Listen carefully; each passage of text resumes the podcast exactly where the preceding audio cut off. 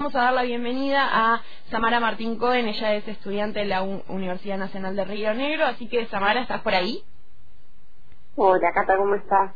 Hola, Sami, muy buen día, gracias por atendernos tan temprano. Y bueno, quería preguntarte primero cómo se preparan, digamos, para esta instancia que arranca ahora el miércoles 11 de mayo. Sí, eh, bueno, bien, como vos decías hace un ratito, eh, sí, nosotros somos eh, estudiantes y docentes que fuimos criminalizados por una toma universitaria, que este miércoles eh, va a comenzar eh, el, proceso culmine de este proceso de criminalización, por decir, eh, comenzó con la audiencia el día 11 y siguiendo con audiencias los días 12, 19, 23, 24 y 26. Bien, y ahora quería preguntarte también, bueno, esta, esta cuestión, eh, si ustedes identifican, digamos, cuestiones que hayan atravesado la lucha vinculadas a la cuestión de género. Sí, eh, bueno, bien, el 2018 em, arrancó en el segundo cuatrimestre muy, muy convulsionado en, en el terreno universitario, por decir, y en ese contexto es que nos empezamos a organizar estudiantes eh, y docentes en asambleas, interclaustro, para ver eh, cómo, cómo aportar al contexto, digamos, qué, qué medidas decidir y qué mejor manera de hacerlo en una asamblea. eh, en ese contexto es que se dan en dos instancias dos, dos tomas de, de, España, eh, del edificio España, perdón, en Cipolletti y que se empiezan a dar otras medidas, eh, digamos, la toma de vicerrectorado fue una de las tantas medidas que ese proceso asambleario decidió, porque hicimos cortes de rutas, hicimos eh, marchas, y nosotros siempre vimos ahí una cuestión de género muy muy personalizada en, en Del Bello, pero no eh, la única la única manera en que la vemos, digamos, o sea, en el proceso eh, la mayoría éramos eh, mujeres o disidencias y, la violencia eh, de parte de, los hombres, autoridades y no docentes era muy hostil. Del Bello, para quien lo conoció, es una persona sumamente autoritaria y soberbia, donde, o sea, te puedo decir que, que es casi imposible sentarte a poder hablar con él porque es una persona que te levanta la voz, que te ningunea, que te que te trata de menos y que eh, principalmente no te escucha. Claro. Eh, nosotras, eh, ellos han hecho eh, marchas para, para pedir el levantamiento de la toma en su momento y marchas donde nos, nos trataban de, de lesbianas, de gays.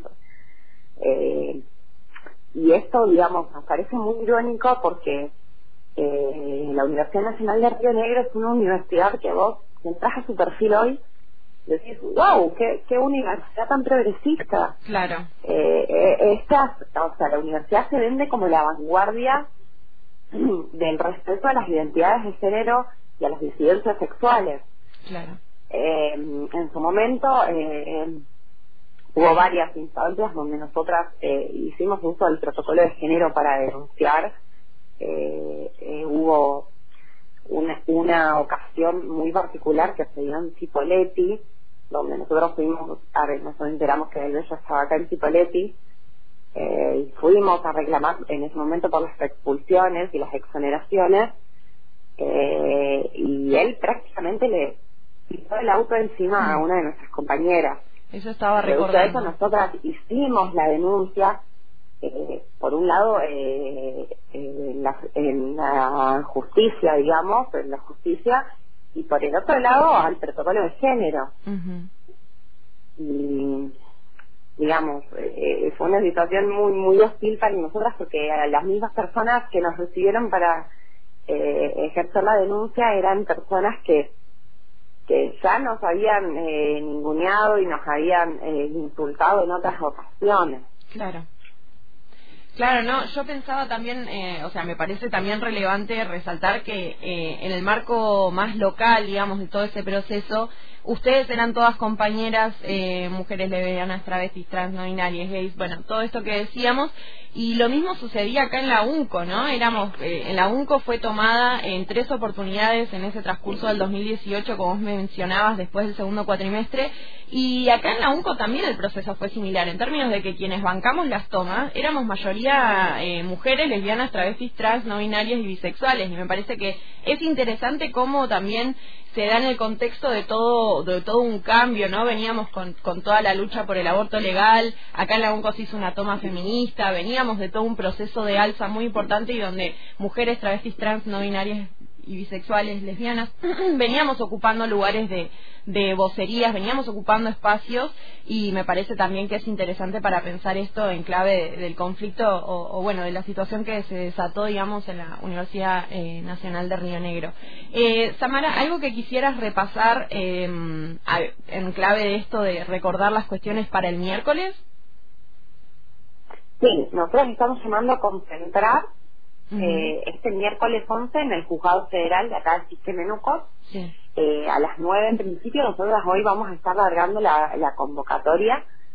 Eh, nada, nosotros estamos apelando a que quien pueda eh, pueda sostener todas las audiencias de debate, porque entendemos la necesidad de que de que haya presencia en todas las audiencias, pero estamos a, eh, llamando con más fuerza al día 11 en particular, y, en, y este día va a haber una jornada a nivel nacional, ya se han eh, eh, confirmado actividades en Córdoba, en Mar del Plata y en Cava. Bien. Y también vamos a estar subiendo para invitar. Bien. También eh, estamos largando desde la página una campaña de fotos para quien, quien se quiera sumar. Por ahí recuerdo rapidito las, las fechas. Sí, sí, sí. Son 11, 12, 19, 23, 24 y 26. Bien. Todas en el juzgado federal. Bien, eh, le recordamos a la audiencia, estamos hablando con Samara Martín Cohen, ella es estudiante, ex estudiante de la Universidad Nacional de Río Negro. Eh, las redes de la, de, la asamblea son en Instagram Asamblea Interclaustro y en Facebook Asamblea Interclaustro en Lucha.